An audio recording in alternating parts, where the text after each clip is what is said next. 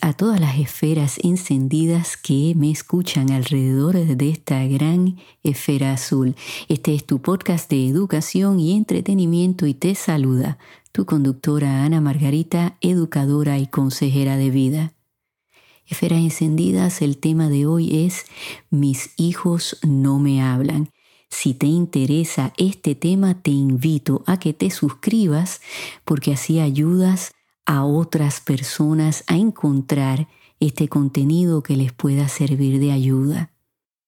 Los estudios indican que un 27% de padres en los Estados Unidos están distanciados de un hijo o más de un hijo.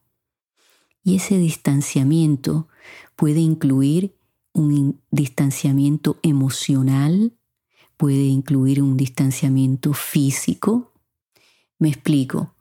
Puede ser que ese hijo o hijos pues nos llamen de vez en cuando, nos vengan a ver de vez en cuando, o sea que hay un distanciamiento emocional en donde ese hijo o hijos nos tratan con frialdad, con indiferencia y les molesta de hecho estar en contacto con nosotros, entonces evitan ese contacto y pasa mucho tiempo entre llamadas, entre visitas.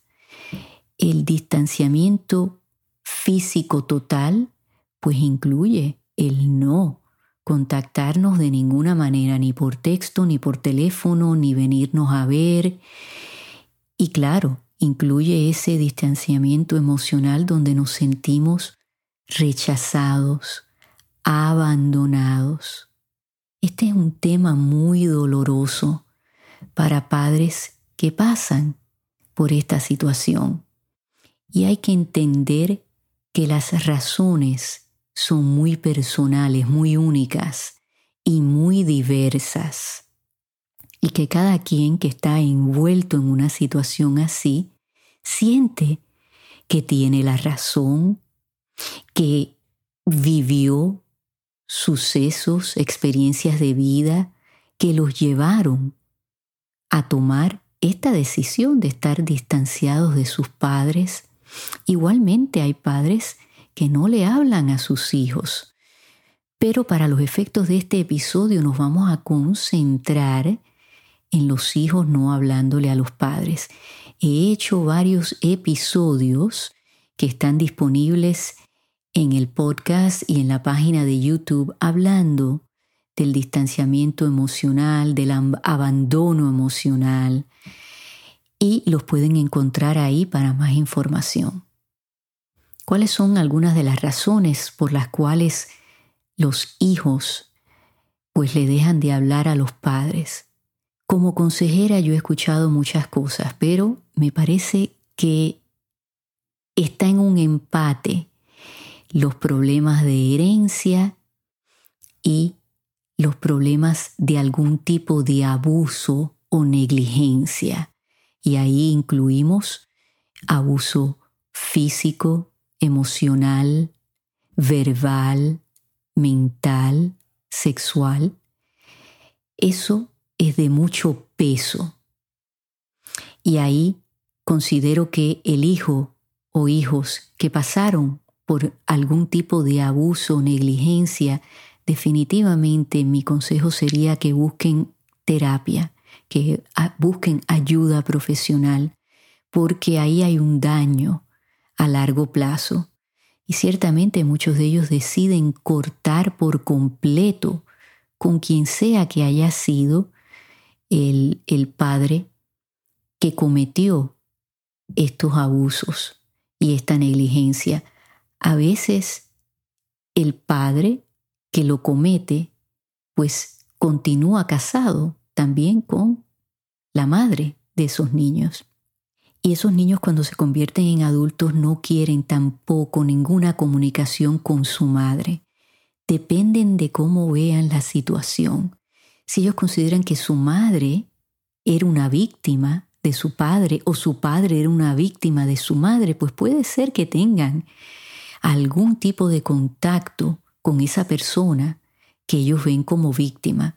A veces le echan la culpa, hacen a esa persona responsable por lo que sucedió también, porque no lo pararon, no lo evitaron, no los protegieron, no los sacaron de esa situación. Entonces, desde la perspectiva de ese hijo o hijos, hay que ver cómo ellos se sienten hacia ambos padres. Otra de las razones es pues una pareja disfuncional, que esa pareja dentro de su matrimonio tenía muchos problemas, discutían delante de los hijos, a lo mejor había abuso eh, físico, eh, verbal entre ellos, que los niños lo escucharon, y todo eso afecta a largo plazo. Puede ser que uno de los padres o ambos pues eran adictos al alcohol, a las drogas, al trabajo, eso yo lo escucho mucho. Mis padres eran negligentes o mi padre o mi madre, ¿no? En singular. Eran negligentes porque trabajaban todo el tiempo, me dejaban solo o solos con mis hermanos en la casa, no me prestaban atención. Todo eso está dentro de la negligencia, ¿no? No se preocupaban si teníamos algo de comer, no nos protegían, nos dejaban solos por horas y horas, salían a divertirse, a tomar. Por eso es bien importante escuchar cuáles son esas razones y evaluarlas, analizarlas, cuál es el peso que ellos cargan. También amigos, los problemas financieros, si crecimos en un ambiente de pobreza, de carencia. Eso también puede ocasionar que un hijo o hijos pues nos echen la culpa de que pasamos tanto trabajo, de que tal vez nos dieron responsabilidades que un niño no debería de tener. Y eso a largo plazo pues causa resentimiento. También la abundancia extrema el haberle dado demasiado a ese hijo, a esos hijos. Y entonces crecen sintiéndose que los padres son responsables de mantenerlos financieramente por toda la vida. Eso yo lo he escuchado muchísimo. Y de ahí vienen los problemas de una herencia. ¿Quién merece qué?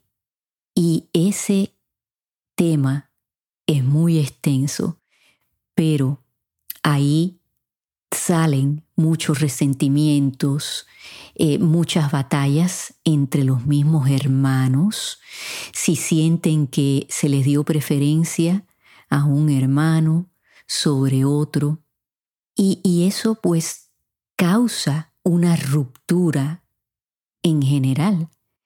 En ese 27% hay que entender que a lo mejor hay un hijo que no le habla a esos padres, a lo mejor son todos los hijos en esa familia, a lo mejor son los dos varones y la hembra sí le habla, o a lo mejor es la hembra que no le habla y los hijos sí. Es más común que los hijos le dejen de hablar al padre que a la madre. Pero por supuesto hay muchísimos casos que no se le habla a la madre. Entonces depende de cuál sea la situación. Hoy en día, desde hace muchos años para acá, yo diría en los pasados tal vez 15 años, hay un enfoque en ser feliz. ¿Qué te hace ser feliz? Y creo que hay muchos profesionales de la salud mental que enfocándose en esa ah, eh, felicidad individual, tal vez han dado consejos que por lo menos yo como profesional no estoy de acuerdo. Y esos consejos incluyen, bueno, si alguien tú consideras que es tóxico, pues no lo tienes que tener en tu vida. Pero eso se complica cuando es un familiar. ¿Verdad que sí? Máximo si es nuestro padre, nuestra madre, porque desde niño nos han enseñado que tenemos que honrar a nuestros padres. ¿Y qué significa el honrar a nuestros padres. Yo creo que no lo debemos confundir con amar a esos padres. Tal vez ese amor se transformó dependiendo de nuestra experiencia como niños con esos padres. Tal vez pues sentimos resentimiento, a veces hasta odio hacia esos padres. Pero amigos, yo creo que yo quisiera, perdón, que ustedes lo vieran de esta manera, que hay que honrarnos a nosotros mismos y el honrar a las personas que nos dieron la vida conlleva el tratar de hacer lo correcto. Y a pesar de que esa persona haya cometido errores, nos haya herido, tal vez nos causó un daño permanente, son personas para los efectos tóxicas. Llega un momento que esas personas son envejecientes, que tal vez hasta desarrollan enfermedades como demencia, como Alzheimer's, y ya la persona que ustedes conocían, esa persona que les hizo daño, no está ahí. Y creo que el honrar es respetar a esa persona que nos dio la vida. ¿Y cómo la respetamos? Bueno, pues haciendo lo correcto, porque es respetar a un ser humano en general. Y darles la mano cuando lo necesitan y ver que ya esa persona no está ahí, que está una persona envejeciente, que tal vez la vida pues fue dura con ellos y no se comportaron de la manera correcta, no aprendieron cuál era la manera correcta de criar a un hijo. Eso hay que pensarlo. ¿Quién les enseñó a ser padres? Y llega un momento que hay que perdonar. No hay que olvidar lo que hicieron. Eso nosotros somos responsables de esa parte, de decir, ok, me siento de esta manera, tengo que buscar ayuda para sentirme mejor. Uno perdona por uno, no por los demás. Y de eso yo he hablado muchas veces en este podcast. Pero cuando esa persona ya llega a esa edad, no tenemos mucho tiempo para poder sanar esas heridas, para encontrar esas respuestas que necesitamos para poder entender qué pasó. Y eso no va a ocurrir si no tenemos comunicación con esa persona. Yo como consejera siempre le pregunto a un cliente, ¿cómo te puedo apoyar? ¿En qué te puedo aportar? Yo no soy capaz de decirle a alguien, esa persona es tóxica, ese padre o esa madre es tóxica, no le hables más. Mas, sin embargo, creo que hay acciones que son imperdonables, pero esa es mi opinión.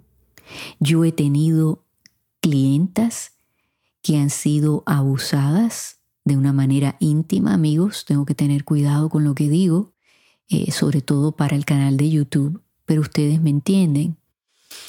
Y esas clientas me han dicho, yo quiero seguirle hablando a mi padre y yo les he dado las herramientas para continuar esa relación porque así lo han decidido ellas.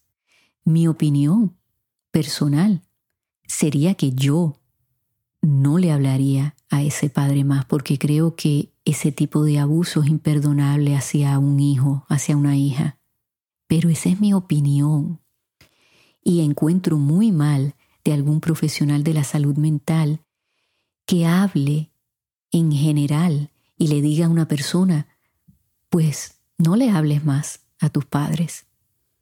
Creo que con los padres hay que tener mucho cuidado de dar esos consejos y hay que escuchar cuál es la situación de esa persona. Yo aquí, con este micrófono, micrófono que tengo delante, sería incapaz de decirles a ustedes ya si eso pasó o si fueron negligentes o le hicieron lo que sea. No les hablen más. Sería irresponsable de mi parte porque me están escuchando cientos de personas, miles de personas. Yo no sé cuál es tu historia.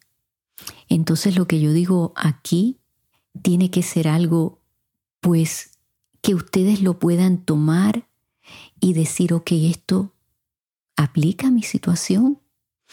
Y si no aplica, a buscar respuestas, ahí me pueden escribir. Entonces ya yo me puedo enfocar en algo más individual.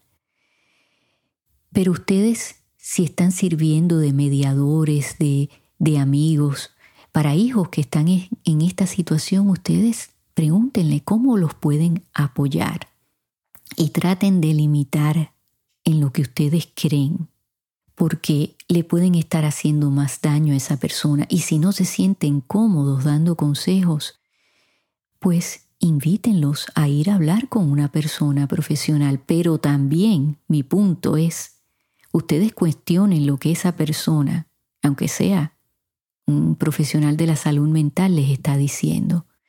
Ahí es donde los valores de ustedes tienen que estar firmes y ustedes decir, sí, entiendo que mi padre o mi madre son tóxicos, pero dentro de mi felicidad y está el hacer lo correcto, el tenerme respeto, el tener respeto hacia mis padres.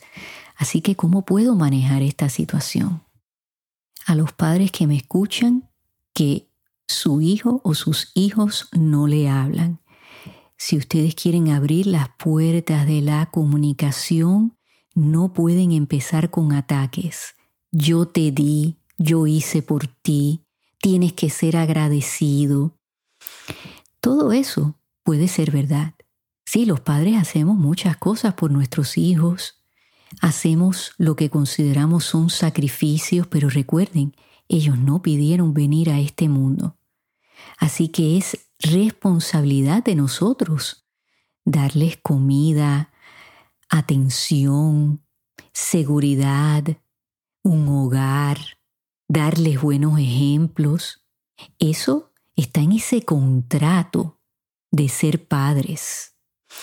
El si ellos son agradecidos o no, bueno, hay que ver cómo fue que los criamos. ¿Los enseñamos a ser agradecidos?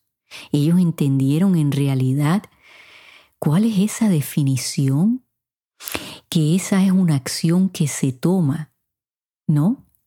Y entonces al tomar esa acción de hacer cosas buenas, positivas, pues uno espera que la consecuencia sea el agradecimiento. Pero fuimos buenos modelos, buenos ejemplos para esos hijos. Tenemos que reconocer, amigos, cuando hemos errado, cuando no hicimos lo correcto, como padres tenemos que aprender a escuchar sin interrumpir, a de verdad oír a nuestros hijos y cuáles son las razones que ellos tienen para este distanciamiento. Tenemos que estar abiertos a escuchar cosas difíciles, hirientes, verdades, porque es la verdad de ellos. Tenemos que dejar que ellos se desahoguen. Y entonces, como yo digo, ir rompiendo las cosas en pedacitos. Y amigos, háganlo en persona. Yo no soy amiga de los textos, de las cartas. A veces no hay opción, a veces es la única manera que tenemos de contactar a esa persona o personas. Pero yo no lo recomiendo. Hay que sentarse frente a frente. Si hay que buscar un mediador, no un encendedor, un mediador, una persona objetiva que pueda escuchar a las dos partes, que pueda mantener unas reglas, que esa persona sepa que hay límites y que cuando una está hablando, la otra debe escuchar y no interrumpir. Un encendedor, pues le va a echar leña al fuego, va a llevar, ¿no? Como digo yo, en el lleve trae del chisme. Tu hijo dijo esto, tu madre dijo lo otro, tu papá dijo aquello. Eso no ayuda. No compartan cosas con personas que no van a aportar nada, que son destructoras, que no van a ayudar a sanar y a reconstruir. Tengan eso en mente. Los padres tienen que entender que esos hijos se sienten de esa manera y que por una conversación no van a cambiar años de sentirse así. De un día para otro no pueden mejorar las cosas. Hay que trabajar y hay que trabajar con acciones. Las palabras se las lleva el viento. Si un hijo nos está diciendo que hemos sido tóxicos, no nos ofendamos. Vamos a escuchar cuál es la definición que ellos tienen de ser tóxico. Vamos a ver qué podemos mejorar. Eso de pensar, no, yo no puedo cambiar ya a esta edad. Sí, sí se puede si uno quiere. Y ciertamente el tener una relación sana con nuestros hijos debe ser motivación suficiente. Ahora bien, dicho esto, no le debemos mendigar amor a nuestros hijos. Eso tampoco es correcto. Nadie tiene la obligación de amarnos, mas sin embargo, todo el mundo tiene la obligación de respetar a otra persona, siempre. Entonces como padres, sí debemos exigir ese respeto. Extiendan esa mano. Estén abiertos a esa primera conversación. No va a ser fácil. Pero si ustedes de verdad quieren empezar ese proceso de sanación, ustedes tienen que dar ese paso, aunque sea duro. Para los hijos que me escuchan, si sus padres cometieron errores cuando ustedes eran niños que los afectó. Traten de abrir su corazón y escuchar cuál fue la historia de sus padres. Vuelvo y lo digo, ¿quién les enseñó a ser padres? Vamos a tratar de encontrar esas respuestas y eso solamente se puede lograr teniendo esas conversaciones con sus padres. Háganlo en persona, mírenlos a los ojos y traten de entender cuál era la postura de ellos, cuál era el pensamiento de ellos, cómo fueron criados, cómo se sentían en esos momentos, qué estaba pasando. Amigos, no son justificaciones, son explicaciones.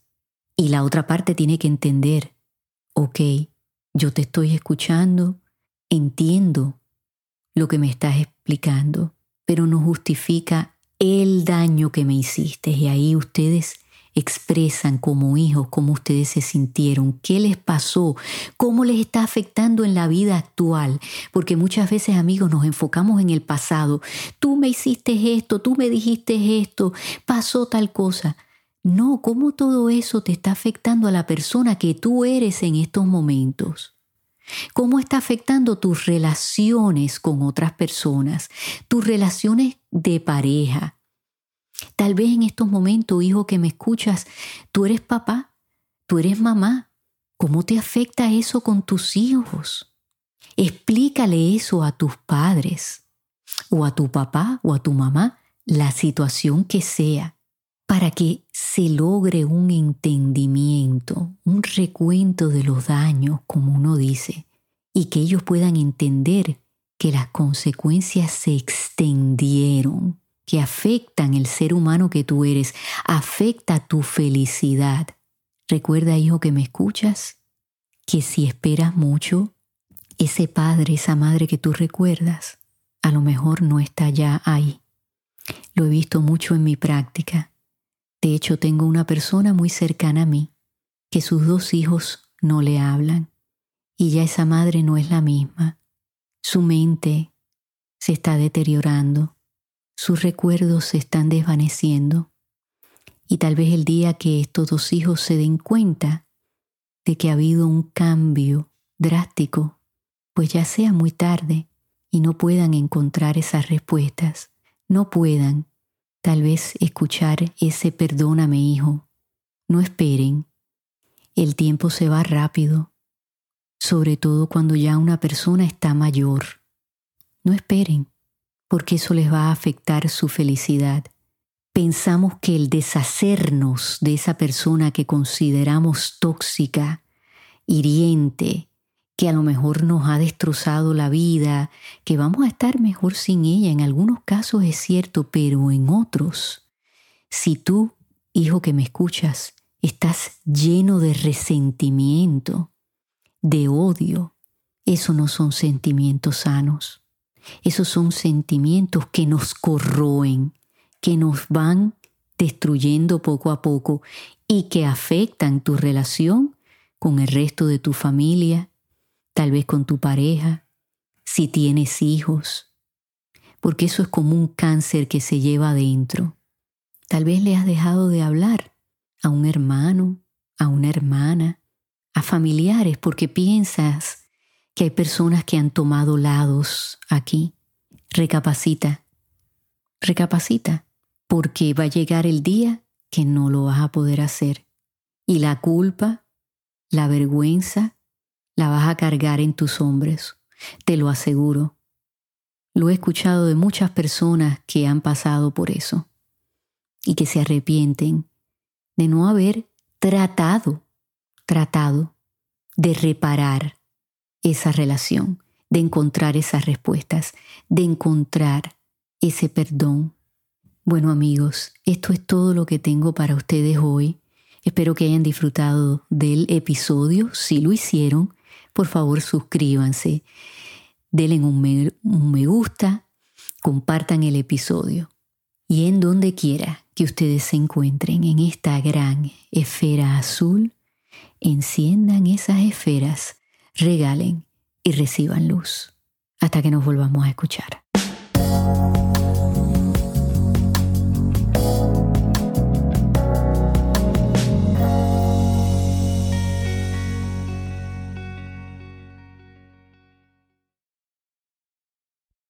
Nota legal. El podcast Gran Esfera Azul tiene como único propósito el educar y entretener. Su participación en este podcast es totalmente voluntaria. Las opiniones y información emitidas en el podcast Gran Esfera Azul no tienen la intención de servir como sustituto al consejo evaluación, diagnóstico y tratamiento de un médico o profesional con licencia en el área de salud mental. Muchas gracias.